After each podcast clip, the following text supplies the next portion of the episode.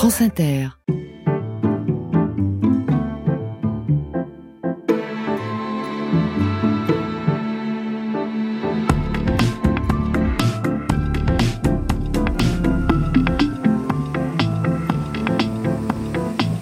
Quand vous faites de la fiction, tout peut vous nourrir, tout devient bon à manger. Vous êtes tout le temps aux aguets. C'est ça qui est stylé dans cette histoire-là. Tout devient matière, matière à rire, matière à penser, matière à spéculer, matière à fabriquer, à fabriquer du faux. La source, c'est le lieu secret des écrivains, l'endroit caché des romancières, la planque où tout a commencé. J'ai éprouvé une joie dans cette écriture, un plaisir au mensonge, une espèce d'ubris par rapport au fait de vraiment de dire d'y aller et d'y aller mais franco quoi et de créer des liens mais qui n'avaient ni queue ni tête et qui d'un seul coup tenaient bien la route. La source. Cécile Coulon sur France Inter.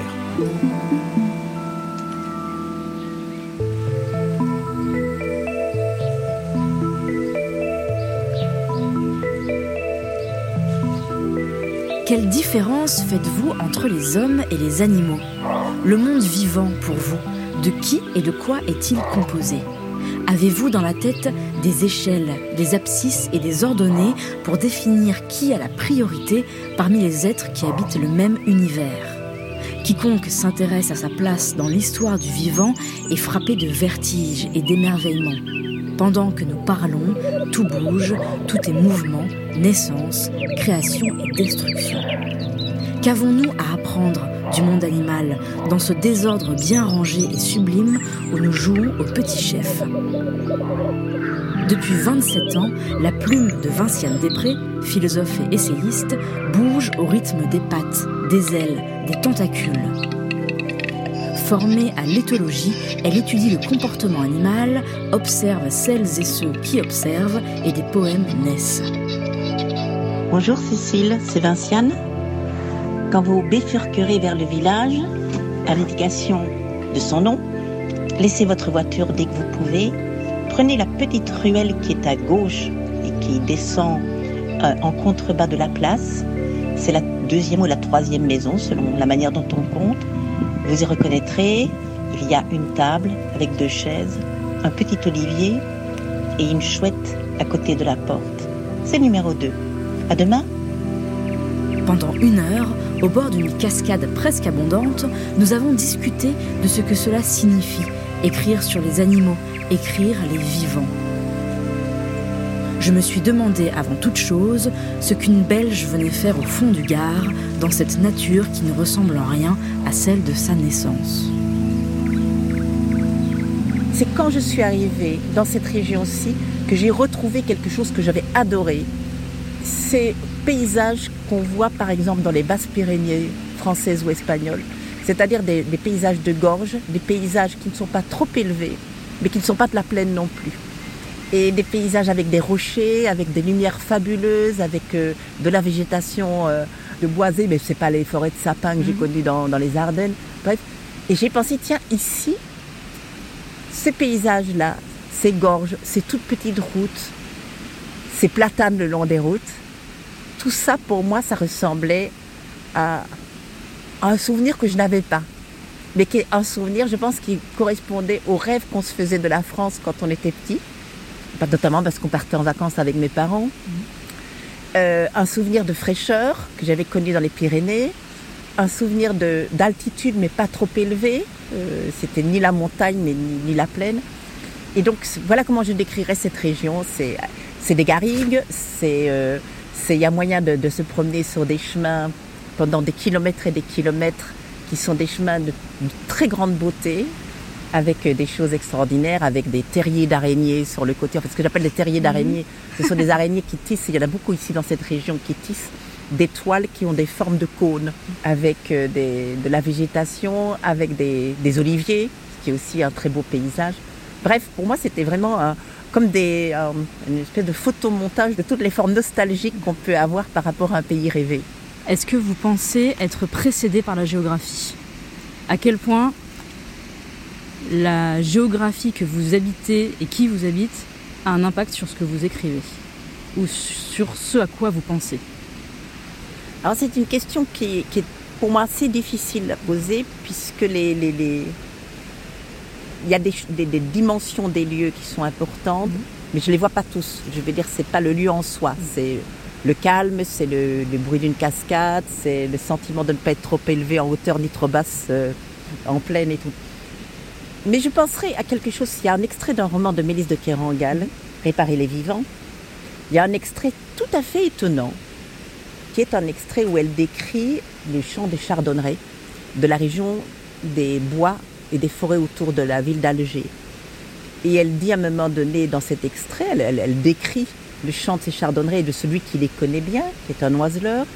Et elle dit chaque champ porte en lui, mais de manière presque matérielle, ce qui fait la, la particularité, la singularité de chacune des régions de forêt d'où ils viennent, qui faisait d'ailleurs dire à Mélisse de Kérangal que l'oiseleur pouvait dire de quelle partie de la forêt l'oiseau venait, rien qu'en écoutant son chant.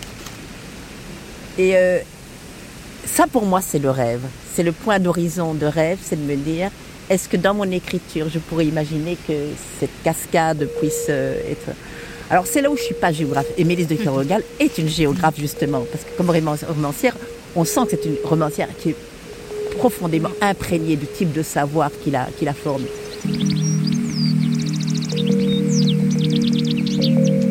L'émotion du chardonneret excédait la musicalité de son chant et tenait surtout de la géographie. Son chant matérialisait un territoire. Vallées, cités, montagnes, bois, collines, ruisseaux. Il faisait apparaître un paysage, éprouver une topographie tâtée d'un sol et d'un climat. Un morceau de puzzle planétaire prenait forme dans son bec.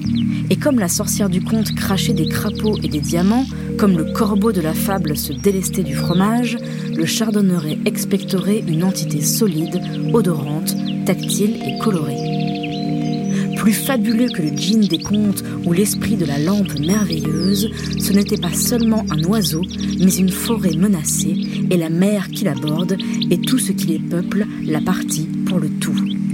La création soi-même, c'était l'enfance.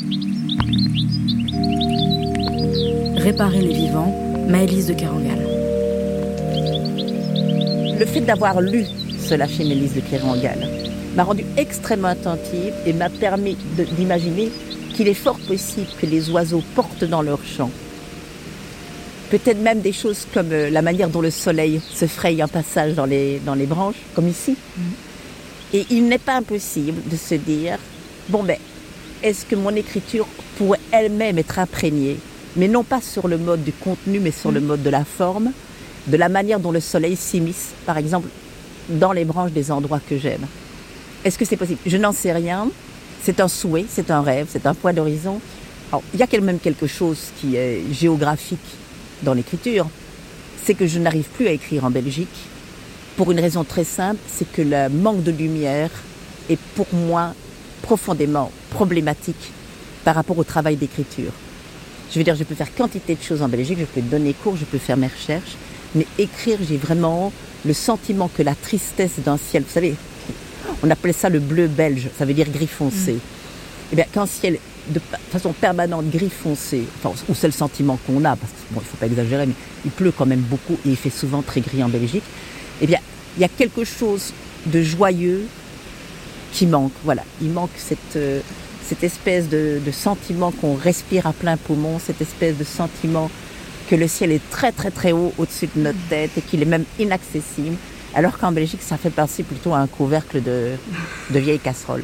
Mais je, je- je pense que si je veux, parce que je, je n'aimerais pas qu'on pense du mal de mon pays, je l'adore ce pays, même, même si le temps n'est pas propice à l'écriture, il est propice à bien d'autres choses. La Belgique me plaît profondément pour la qualité des personnes que, avec lesquelles je vis, pour la qualité des amis, pour la qualité de la joie, pour la qualité de la créativité, pour la qualité de la liberté de ton, de parole, de pensée qui y règne. Donc la Belgique est un pays où il y a quand même plein de vigueur, plein de vivacité, plein de joie. Puis j'ai des, des amis euh, là-bas qui sont, ben voilà, qui ressemblent à des Belges. C'est ça que j'attends d'eux. Ils ressemblent à des Belges.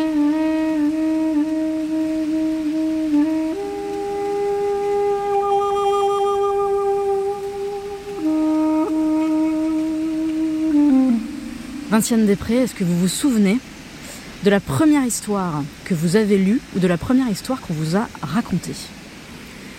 La première chose dont je me souviens dans la lecture, c'est d'avoir vu un personnage de bande dessinée s'échapper de la page. Et j'ai appelé ma mère en disant Maman, il s'est échappé de la page. Et j'ai une chance inouïe, c'est que je ne me suis pas retrouvée. Ce qu'on aurait peut-être pu faire si c'était, arrivé 30 ans plus tard chez un psychologue.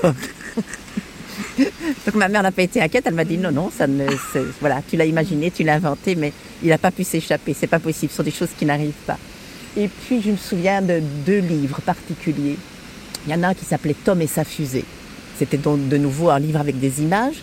Euh, donc je devais être assez petite, hein, je devais avoir 6-7 ans, mais on a dû me lire des livres avant, on a dû me raconter des histoires avant. Mais celle-là, celle-là, je m'en souviens parce que c'est c'est la maîtrise de la lecture dont je me souviens. D'abord, un, je peux la lire, donc ça a dû être un des premiers que j'ai pu lire seul. Et en plus, je me suis retrouvée dans un univers merveilleux, puisque c'est l'histoire évidemment d'un petit homme qui construit une fusée. Et je crois que ça m'a profondément marqué, parce qu'il y avait un enfant qui était capable de fabriquer quelque chose d'aussi compliqué qu'une fusée avec ses mains. Et puis, il y a eu un autre, qui, un tout petit peu plus tard, je dois avoir 8 ans. C'est un livre, si mes souvenirs sont bons, de Françoise Malé-Joris. Ça s'appelle Le fauteuil magique. Et ça racontait l'histoire d'enfants qui décident de faire une blague à leur maman et de lui cacher son sac au moment où elle doit sortir avec le papa. Et donc évidemment, ça se termine très mal pour eux. Ils sont punis, ils sont enfermés dans la chambre et ils vont s'asseoir dans un fauteuil dont ils vont découvrir que c'est un fauteuil magique ils vont partir en voyage au travers de ce fauteuil. Et c'était, je veux dire, c'était, c'était merveilleux. Donc, d'imaginer qu'on peut s'asseoir dans un fauteuil et puis partir en voyage à partir de ce fauteuil, c'était fabuleux. Et je crois que ce que Malé Joris mettait en scène à ce moment-là, c'est le pouvoir de la littérature. Et sans l'avoir compris, je crois que intuitivement, j'ai saisi de quoi il était question. Et j'ai saisi pourquoi j'aimais lire et j'ai saisi ce que je pouvais. Et pas seulement pourquoi j'aimais lire, parce que ça, on s'en fout. Je cherchais pas à savoir. À 8 ans, ne cherchez pas à savoir pourquoi vous aimez lire. Vous saisissez d'un coup ce que vous allez pouvoir espérer et trouver dans la littérature. Et je pense que ça, c'est une expérience extrêmement euh, riche. C'est vraiment un, déclencheur. C'est on vous guide. Quand je dis Mélisse de Kerangal écrit mm. à propos des oiseaux quelque chose, elle me guide sur la possibilité, à un moment donné, de, poser, de me poser moi-même, de me dire tiens comment je me fais imprégner par les choses. Bien, vous lisez le fauteuil magique et d'un seul coup on vous guide sur qu'est-ce que la littérature pourra te faire, quel choc elle pourra te procurer, quelle imagination elle va pouvoir t'ouvrir dans les trois textes et les trois livres dont vous venez de me parler, dans l'enfance, il s'agit toujours d'enfants qui voyagent, qui s'échappent et de personnages qui quittent la page. Toujours. Est-ce que la façon pour vous de travailler, c'est justement essayer de sortir de la page? Essayer d'aller, d'avoir la curiosité, euh, de trouver la façon dont on n'a pas encore parlé, de sortir de la convention euh, de la page Est-ce que finalement, ces, trois textes que vous avez mentionnés euh, de manière intuitive, ne sont pas une première pierre posée à l'édifice de la pensée? C'est intéressant que vous posiez cette question-là parce que vraiment, j'avais pas vu le lien du tout, moi, évidemment. J'ai jamais travaillé vraiment hors cadre. Ce serait, ce serait me vanter que de dire que j'ai travaillé hors cadre. J'ai simplement travaillé avec un cadre un peu plus large. Alors ça, c'est le premier point.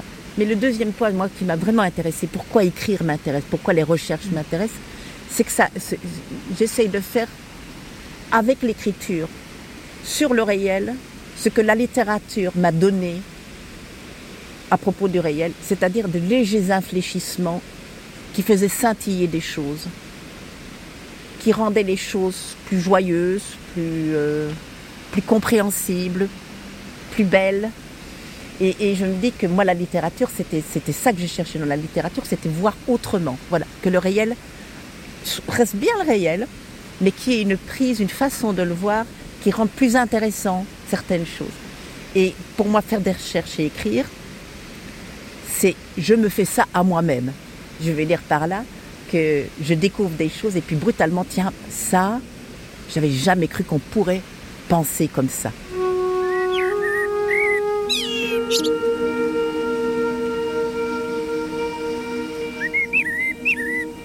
Il s'est d'abord agi d'un merle la fenêtre de ma chambre était restée ouverte pour la première fois depuis des mois, comme un signe de victoire sur l'hiver. Son chant m'a réveillée à l'aube. Il chantait de tout son cœur, de toutes ses forces, de tout son talent de merle. Un autre lui a répondu un peu plus loin, sans doute d'une cheminée des environs. Je n'ai pu me rendormir.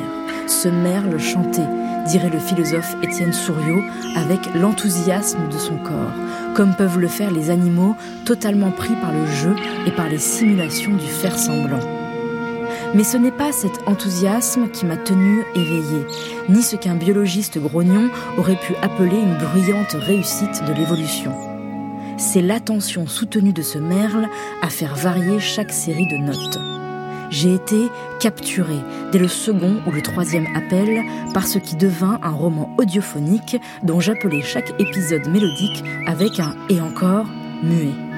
Chaque séquence différait de la précédente, chacune s'inventait sous la forme d'un contrepoint inédit. Ma fenêtre est restée à partir de ce jour chaque nuit ouverte. À chacune des insomnies qui ont suivi ce premier matin, j'ai renoué avec la même joie, la même surprise, la même attente qui m'empêchait de retrouver, ou même de souhaiter retrouver, le sommeil. L'oiseau chantait, mais jamais chant en même temps ne m'a semblé si proche de la parole. Ce sont des phrases, on peut les reconnaître, elles m'accrochent d'ailleurs l'oreille exactement là où vont toucher les mots du langage. Jamais chant en même temps n'en aura été plus éloigné dans cet effort tenu par une exigence de non-répétition. C'est une parole, mais en tension de beauté et dont chaque mot importe. Le silence retenait son souffle. Je l'ai senti trembler pour s'accorder au chant.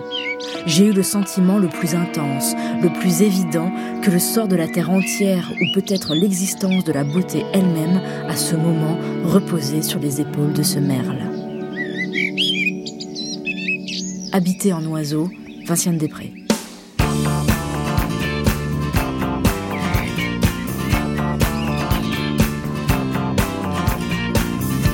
se lève et j'irai bien chanter avec le merle d'à côté. Déjà les étourneaux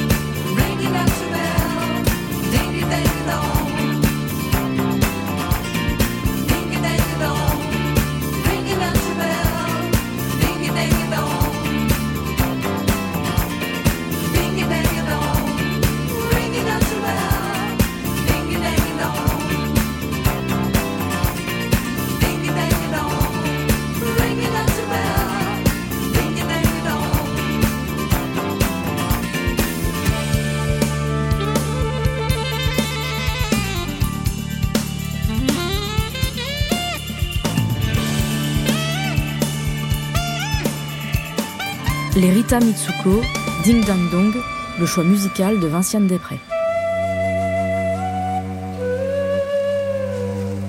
France Inter.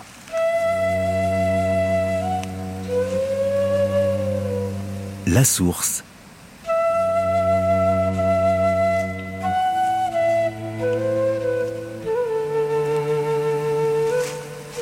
Cécile Coulon.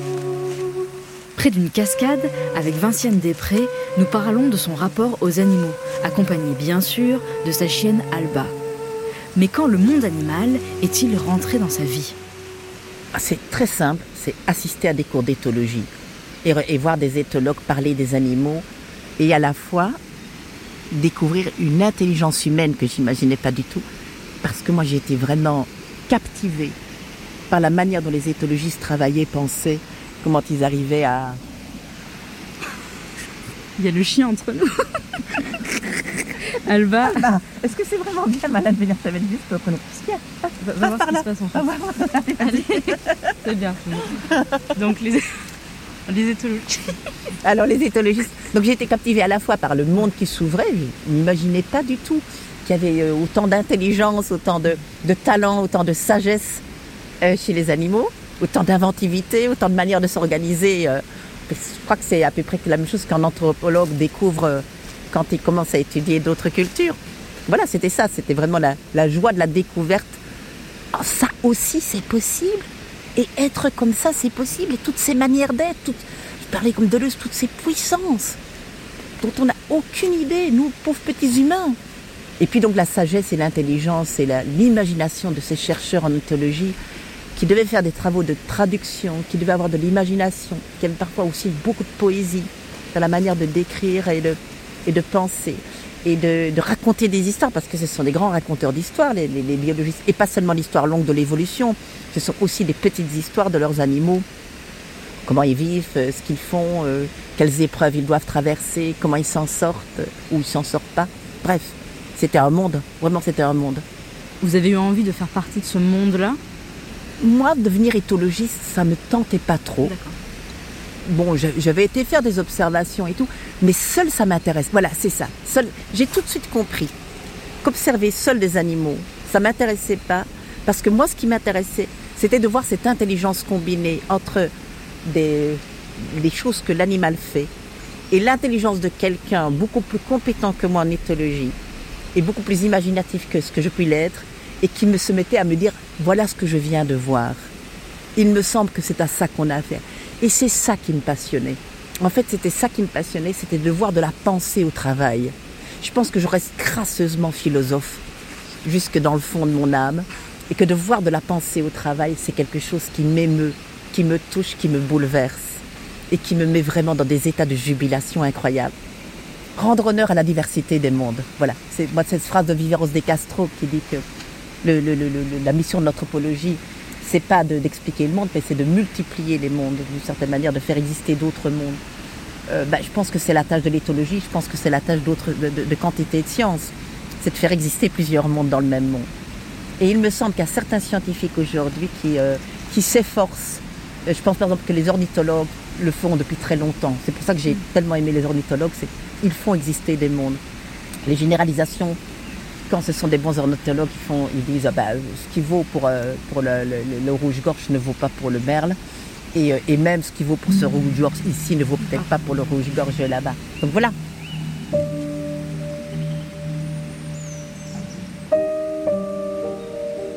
S'il y a des territoires qui tiennent à être chantés, ou plus précisément qui ne tiennent qu'à être chantés, s'il y a des territoires qui tiennent à être marqués de la puissance des simulacres de présence, des territoires qui deviennent corps et des corps qui s'étendent en lieux de vie, s'il y a des lieux de vie qui deviennent champs ou des champs qui créent une place, s'il y a des puissances du son et des puissances d'odeur, il y a sans nul doute quantité d'autres modes d'être de l'habité qui multiplient les mondes. Quel verbe pourrions-nous découvrir qui évoque ces puissances? Y aurait-il des territoires dansés, puissance de la danse à accorder, des territoires aimés qui ne tiennent qu'à être aimés, puissance de l'amour, des territoires disputés qui ne tiennent qu'à être disputés, partagés, conquis, marqués, connus, reconnus, appropriés, familiers? Combien de verbes et quels verbes peuvent faire territoire? Et quelles sont les pratiques qui vont permettre à ces verbes de proliférer? Je suis convaincue, avec Donna Haraway et bien d'autres, que multiplier les mondes peut rendre le nôtre plus habitable.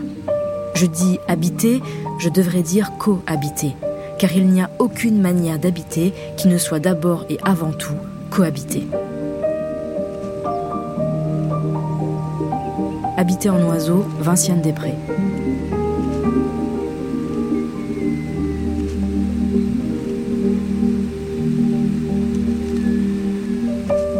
Qu'est-ce qui fait que votre écriture navigue entre euh, l'essai, l'anticipation, euh, la nouvelle? Comment ça s'est construit en vous, cette manière-là d'écrire? En fait, euh, l'essai, c'était ce qui s'imposait. J'étais philosophe, j'étais engagée comme chercheuse dans une université, dans un département de philosophie, je faisais ma thèse. Ben, forcément, on, est, on se formate à l'essai. Mais déjà dans l'essai, par exemple, le premier essai que j'ai fait, qui est la, la, la, danse du cratérope écaillé, je savais qu'il y avait déjà une petite part de fiction. D'abord parce que je reprenais les histoires que les ornithologues me racontaient. Ensuite parce que je racontais l'histoire de mon terrain, c'est-à-dire l'histoire de ce que j'avais fait, de, de, de, la manière dont on, on s'adressait à moi, des questions que je posais, des, des perplexités que j'avais, des, des, joies de découverte que j'avais. Et en fait, ça ressemblait très fort à de la fiction, c'est de, de, narrer quelque chose. Et évidemment, narrer avec, avec toutes les, les, les, les ruses de la mémoire qui enjolive, qui, euh, qui efface, euh, etc. Donc on sait très bien qu'on qu commence déjà un tout petit peu fictionner, et je dirais même peut-être même un peu fabulé, puisque Isabelle Stenger propose de, de, faire la différence entre fiction et fabulation. C'est que la fabulation ne, ne, ne, rompt pas du tout avec le réel, mais rend certains aspects du réel plus saillants. Elle rend perceptible des choses qu qui étaient inaperçues jusque-là. Et c'est pour ça qu'on a l'impression qu'on qu est en dehors de la réalité. Non, simplement, on n'avait pas vu. Et je, me rendais bien compte que mon travail de ce terrain-là, c'était de rendre perceptible des choses auxquelles on n'avait pas prêté attention, de rendre important ce qui paraissait être des détails et des choses comme ça. Le fait que Zahavi, par exemple, on, va, on part sur le terrain et que à un moment donné, on, on, on, a pris la Jeep, il est 4 heures du matin, il fait encore noir, et puis on arrête la Jeep et il dit, bon, ben on va, il me dit, on va observer ce groupe-là. Et je dis, on, on, va marcher à peu près combien de temps? Il me dit, mais non, on va pas marcher, il dit, arrêtez, on sait pas du tout où ils sont, on va les appeler, comme ça ils viendront. Et donc ils sifflent et les oiseaux arrivent et puis ils leur donnent des petits morceaux de pain et les accueillent en, en leur tendant les bras. Ça, je ne l'ai pas inventé, mais j'en fais quelque chose en disant tiens, mais est-ce qu'il y aurait un rapport entre le fait que Zahavi ait des théories aussi originales et cette transgression constante des, tabous scientifiques, hein, parce que normalement on ne nourrit pas les oiseaux, normalement on ne les appelle pas, on va les voir, euh, on ne les dérange pas, etc. Donc il n'est pas du tout gêné de les déranger, de dire on ne va pas les courir, on ne sait pas où ils sont. Et donc et ben, là, moi j'avais du matériel qui était un matériel parfait, d'une certaine manière, pour une amorce et de fiction et de fabulation. Donc en fait, c'était pas déjà très tranché.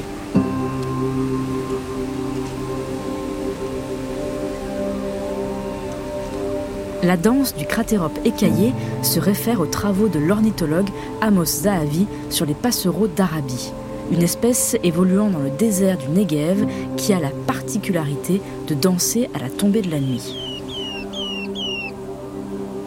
L'un des comportements surprenants du cratérope est le fait qu'il danse. La danse du cratérope appartient à cette catégorie particulière de comportements dont on ne peut dire s'il en existe une bonne interprétation par rapport à une autre. Le fait d'avoir appelé une série de mouvements danse plutôt que jeu ou bousculade constitue déjà une classification particulière d'une séquence régulière d'actions. Cette classification va déjà privilégier certaines interprétations compatibles avec ce qu'on insère d'habitude dans cette catégorie et va surtout en exclure d'autres. La danse du cratérope écaillé n'est qu'un prétexte, un nœud dans notre histoire.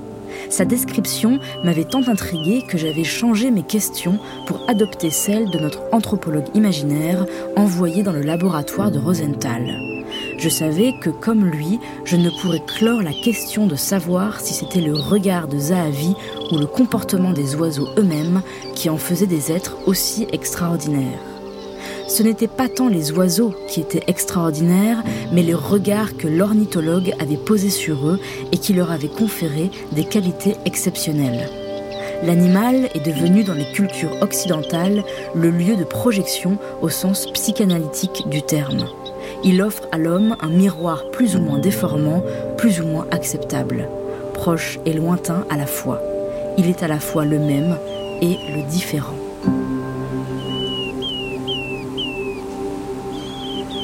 La danse du cratérope écaillé, Vinciane Després. Donc pour moi, la fiction n'était pas du tout quelque chose qui m'était totalement étranger, mais je ne me sentais pas douée assez pour en écrire comme ça.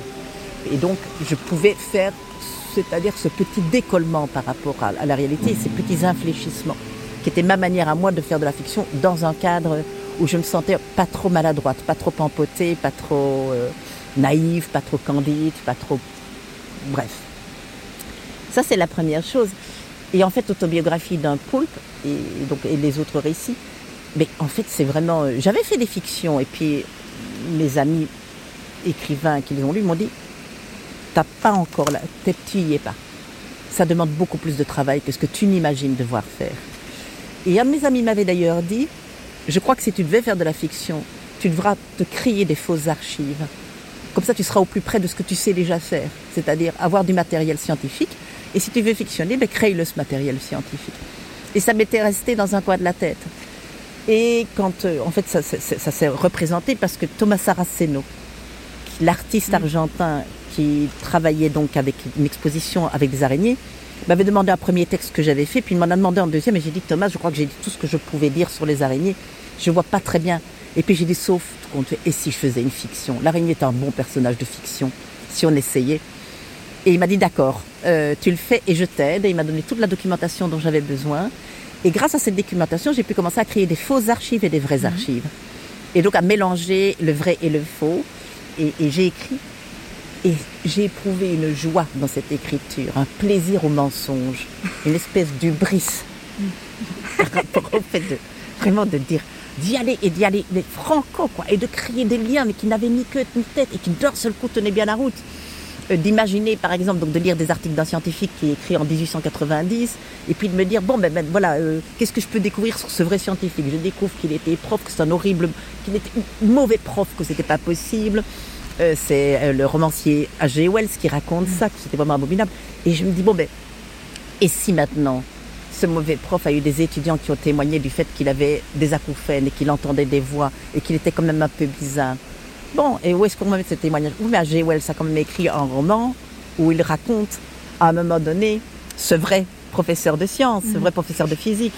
Bon, ben, et s'il avait écrit un brouillon du roman et que c'est son neveu qui le... Et alors, et on y va, quoi Et on y va Et chaque fois qu'on découvre quelque chose, on se nourrit de tout. C'est ça qui est si gai dans cette histoire-là.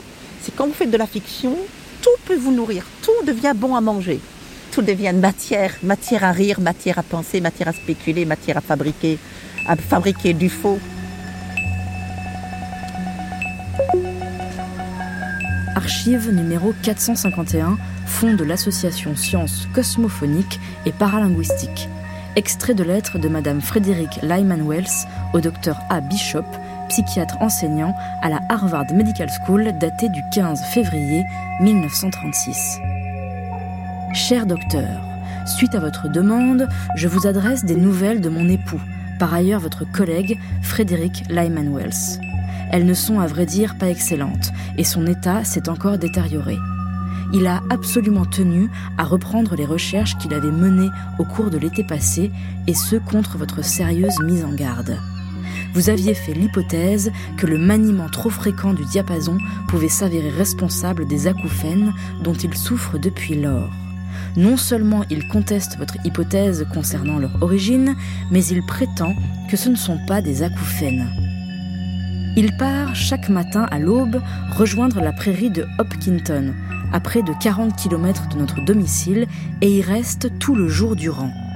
On ne le voit presque plus, ni au laboratoire de psychologie, ni à la clinique où il devait continuer à mener ses recherches sur les tests. Je suis allée le retrouver quelques fois pour le supplier de rentrer à la maison. Il maniait l'instrument et notait fébrilement chaque réaction des araignées en réponse aux vibrations. Il dit à présent qu'il est leur chorégraphe expérimental, que chacune des vibrations auxquelles il les soumet, en plaçant tantôt le diapason directement sur un fil de la toile, tantôt sur un des supports d'accroche de celle-ci, tantôt sur le corps même de l'araignée, suscite les mouvements les plus élégants qu'il s'efforce d'anticiper. Les araignées dansent sur des sons silencieux, dit-il. Mais ma vraie inquiétude concerne les acouphènes qui, malgré ces dénégations, me semblent s'être considérablement aggravées. Mon mari prétend à présent que les araignées soumises à ces vibrations envoient des messages qu'il peut entendre. Elle lui répondrait. Autobiographie d'un poulpe, Vinciane Després.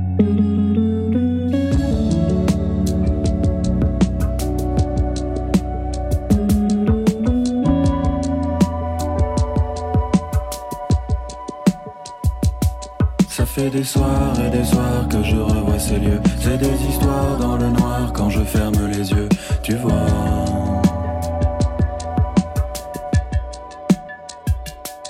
C'est bizarre et c'est charmant de savoir le feu. S'émouvoir sans radar, savoir que l'on est deux. Tu vois.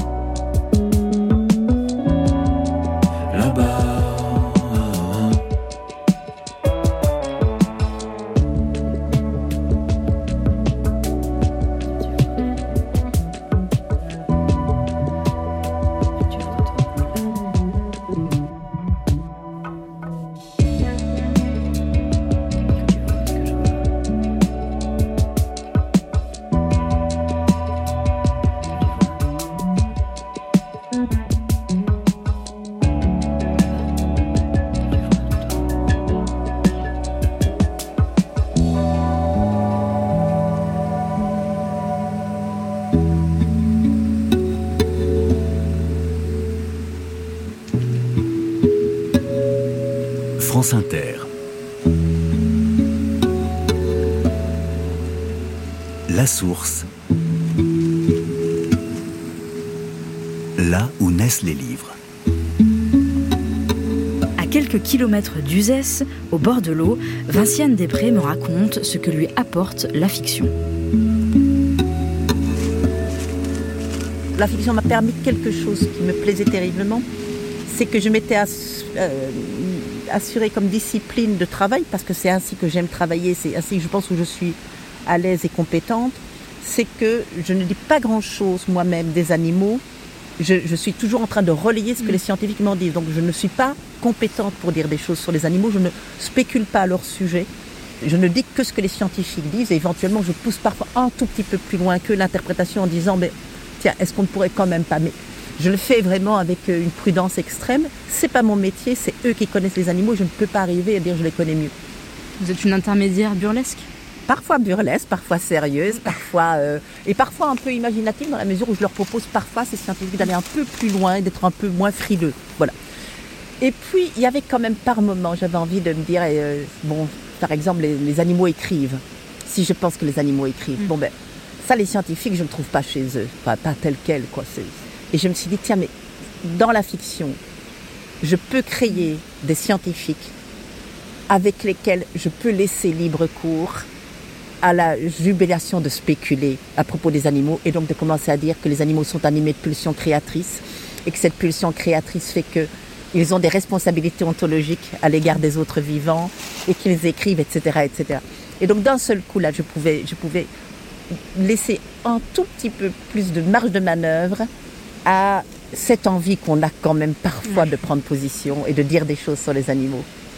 Justement, les- le langage des animaux, leur écriture, euh, l'esthétique de leur langue. Alors, les animaux euh, nous écrivent, écrivent sur eux-mêmes, s'écrivent entre eux. Et ils écrivent les uns sur les autres au sens littéral Oui. et au sens euh, euh, figuré. Oui. Qu'est-ce qu'on a à apprendre de la façon dont les animaux euh, écrivent les uns sur les autres? Il faut donc bien entendre l'écriture au sens très très large ici. Vous savez, la première chose, hein, c'est c'est un peu. Mais, mais qui me semble pour moi tellement importante, c'est Baptiste Morisot qui disait ça que d'une certaine manière, euh, l'élégance de la biche qui saute est un produit du loup.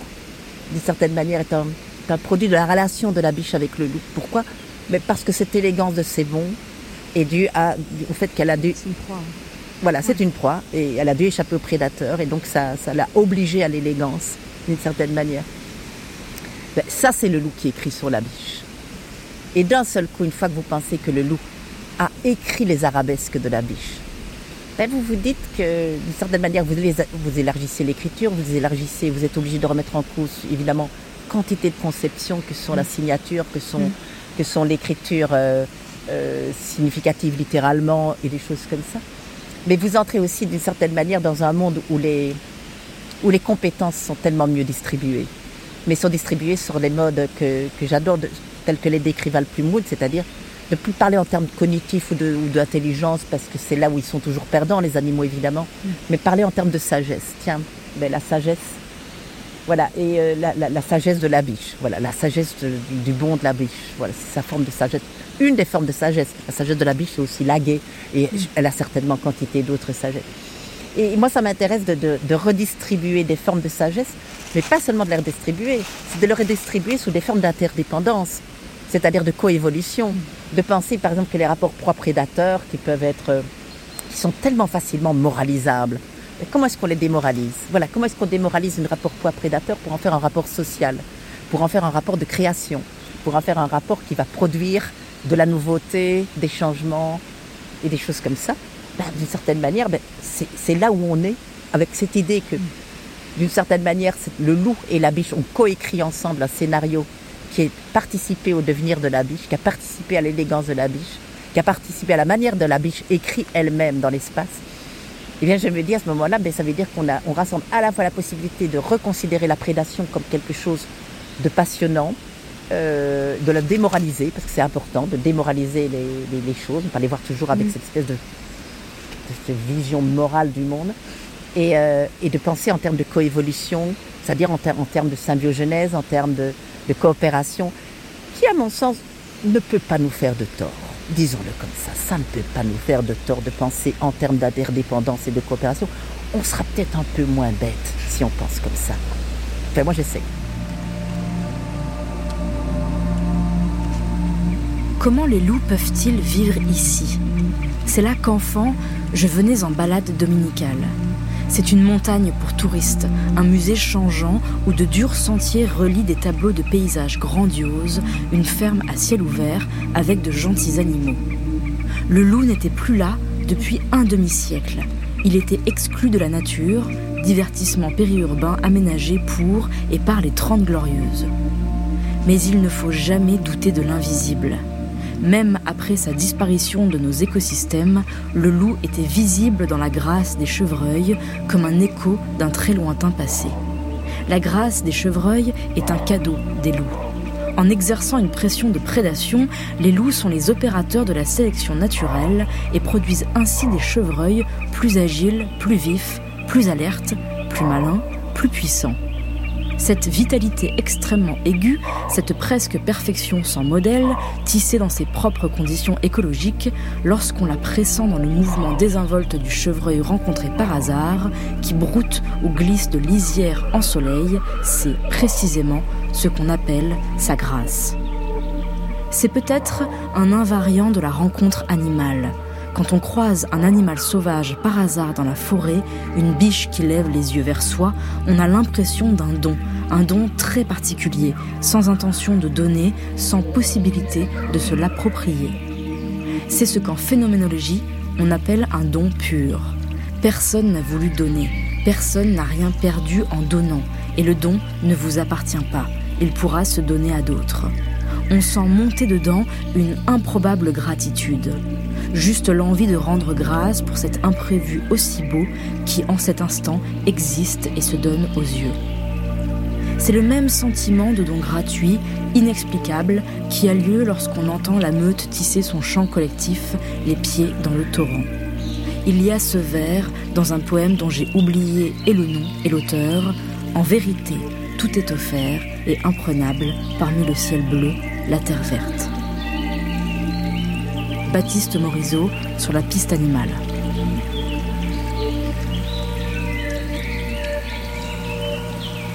Si vous étiez un animal à l'écriture, lequel serait-ce? J'aime tellement les corvidés que je ne peux pas imaginer euh, être autre chose qu'un corvidé. J'ai une passion pour les corvidés, je les trouve sages, drôles, malins, surprenants. Je serais un corvidé, probablement, je ne sais pas encore lequel. Et je crois que j'aimerais écrire en laissant des sillages de changement de la densité de l'air dans le vol. Voilà, voilà comment j'imagine. Un mouvement d'aile. Je trouve que c'est une écriture qui me plairait bien.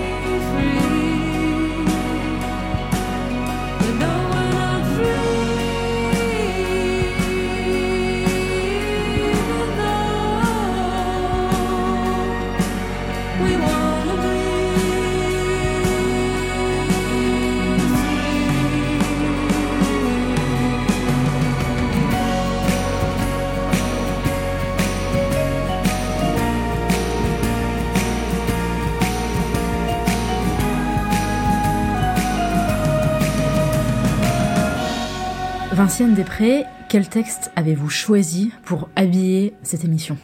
Alors il y a un livre qui était très très important pour moi, qui a vraiment été la source, au sens presque, au sens littéral du terme, c'est l'invention des sciences modernes d'Isabelle Stengers. Alors qu'est-ce qui s'est passé? Je suis euh, sur mon terrain avec mes cratéropécaillés, je vois quantité de choses, je me rends compte que la question qui m'a menée là-bas n'est pas du tout une bonne question.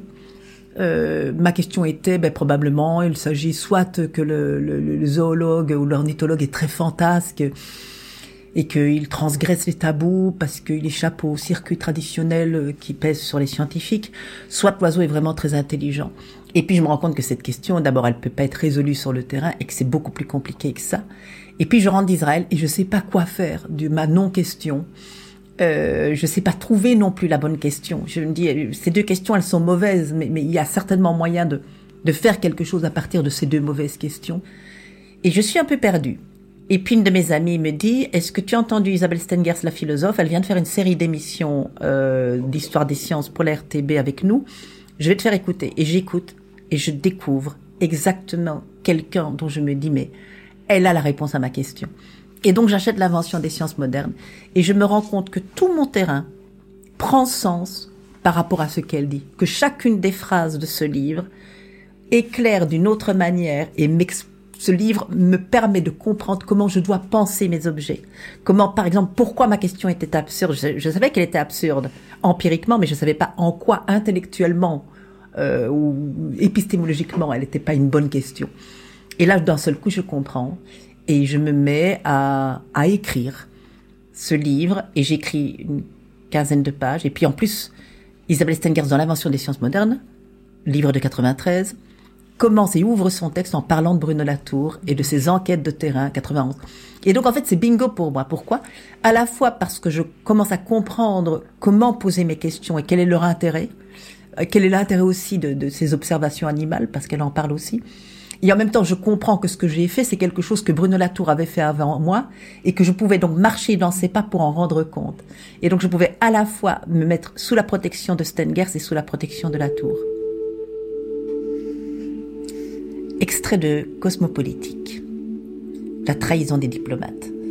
Dans l'invention des sciences modernes, j'avais proposé de voir dans le praticien des sciences théorico-expérimentales comme un hybride singulier entre juge et poète, alors que l'art et les risques du scientifique de terrain le rapprochaient de l'enquêteur ou du limier aux aguets.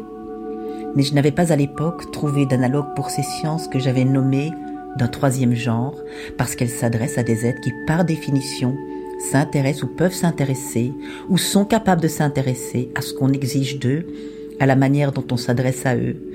Or, comme le diplomate, le praticien d'une science où les conditions de production de connaissances de l'un sont également, inévitablement, des conditions de production d'existence pour l'autre, ne doit-il pas se situer lui-même à l'entrecroisement de deux régimes d'obligation L'obligation d'accepter que passent en lui les rêves de ceux qui l'étudient, leurs effrois, leurs doutes et leurs espoirs, et l'obligation de rapporter ce qu'il a appris à d'autres, de le transformer en ingrédient d'une histoire à construire.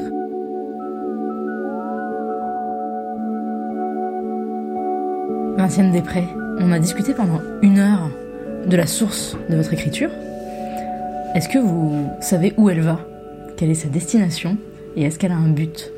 Ben, où elle va? Elle, elle va aller, alors là, je sais pas du tout où elle va, mais elle va aller là où le vent la pousse.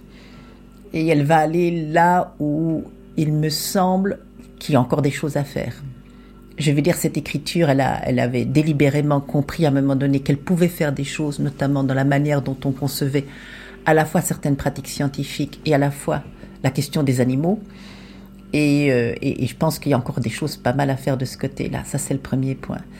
Mais c'est le vent qui va pousser. Donc, euh, on va voir un peu euh, quelles sont les rencontres, parce que ce sont des rencontres qui vont déterminer euh, ce qui se passe. Et ben, le motif, je crois qu'il reste le même. C'est c'est à niveau large ben, que ce qui est en train de nous arriver dans la façon dont on pense les animaux puisse se prolonger, ne soit pas qu'un effet de mode, et puisse avoir des conséquences concrètes, beaucoup plus concrètes que ce que ça en a maintenant. Par exemple, dans les conséquences concrètes, c'est est-ce qu'on va un jour en cesser avec l'élevage industriel Par exemple, ce serait quand même pas mal. C'était La Source, une émission préparée par Fanny Leroy, réalisée par Anne Van Veld, à la technique Pierre-Henri.